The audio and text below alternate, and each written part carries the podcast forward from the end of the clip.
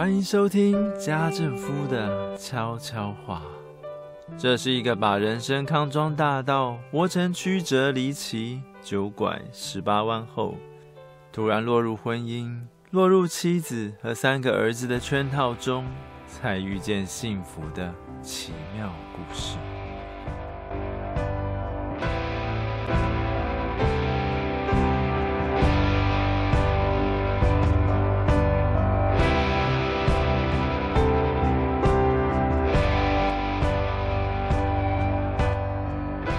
朋友们，晚安。最近家政夫收到一封来信，内容是描述一位母亲每天回到家比在外面工作更辛苦。在外面工作时，就算主管、老板的脸色再难看，薪水还是会照发，该得到的成就感还是会有。但一回到家，老公的意见总是和自己唱反调。叫他别只顾着工作和玩游戏，偶尔要帮忙管管两个孩子。结果他帮忙的方法就是通通抓过来毒打一顿，对孩子犯错的细节毫不在乎。他说：“家政夫一定会觉得他们夫妻俩是因为缺乏沟通，才会令同样的状况反反复复。”但她的丈夫却不以为然。每当先生被要求放下手机，好好反省为什么那么没有耐心时，就会敞开炮火，把妻子以前犯过的错、出过的糗，一个一个拿出来数落，甚至还当着孩子的面说：“来来来，你们看，就是因为妈妈从前那样做，现在才会害得我们怎么样怎么样，真倒霉。”这位听众朋友。除了提到自己和丈夫的关系恶劣之外，与两个孩子相处时，情绪也是常常崩溃。因为虽然有两个分别是高中一年级和高中二年级的儿子，应该是好帮手了，但实际上却和父亲一样，回到家就是滑手机、打电动。兄弟俩各自关在房间里面就算了。每次进厕所都还要一个小时才出来，而且用骂的、用吼的都没效，因为他们兄弟俩的个头都比母亲还高，早就不会害怕眼前这个身材矮小的女人了。在这封来信的最后，母亲留下几句淡淡的鼓励，说：“家政夫的节目很特别，听起来不像是个没照顾过孩子。”只会把别人的经验偷来分享，然后唱唱高调。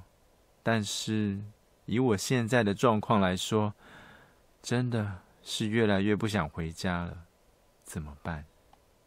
当家政夫听见最后三个字“怎么办”时，心头真是凉了半截。因为曾几何时，丈夫应该要扛起的责任，就是要安慰妻子。做儿女榜样的责任，只剩下每个月拿钱回家，并且倒倒垃圾就好。可是再仔细想想，当别人都拿物质生活，从脸书、IG 软体发现谁谁谁又出去玩，几个礼拜前才住民宿，现在又跑去泡汤、逛夜市，玩三天两夜。真是好有钱，好幸福啊！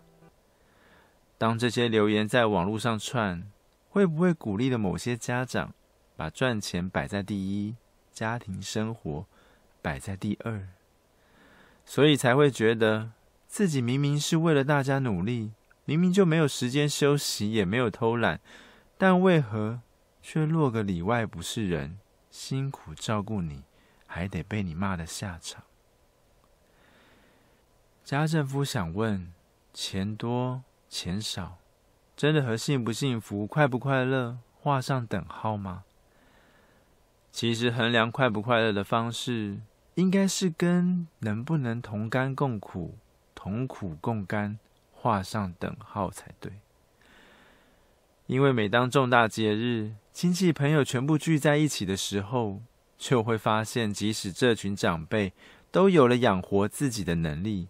也可以在某种程度上想买就买，想花钱就花钱，但还是有意见不合、针锋相对的时候，也还是会有些叔叔阿姨愿意勒住舌头，宁可示弱、道歉、和好。但也还是有些长辈总是拒绝沟通，拎起啤酒甩门就走。因此，一家人能不能够开心，真的和钱画上等号吗？倘若经济环境许可，生完孩子之后，父亲或母亲可以有一位出去工作，另外一位全职料理家务的话，家政夫建议：一。不一定所有的女人都适合全职顾家，因为如果她的 EQ 很低，那肯定天天抱怨不完。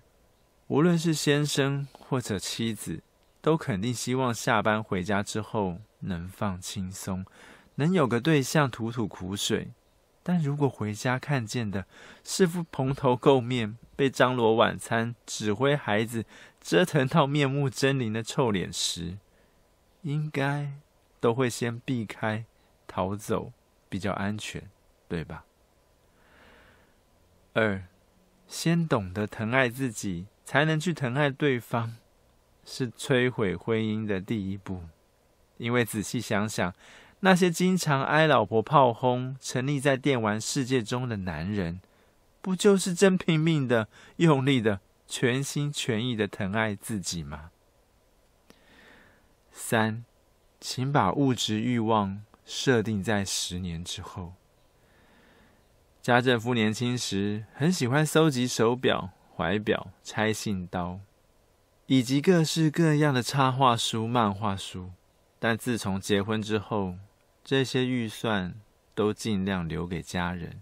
虽然只能仰赖上网看看图片，望梅止渴，但久而久之，也真的觉得。买那些东西的意义不大，究竟是收集手表、玩具比较快乐，还是看着老大长高到一百七十三公分，可以抱起老三，让他倒在肩膀上睡觉，让老二勾着大哥的裤子口袋，所获得的满足更丰富呢？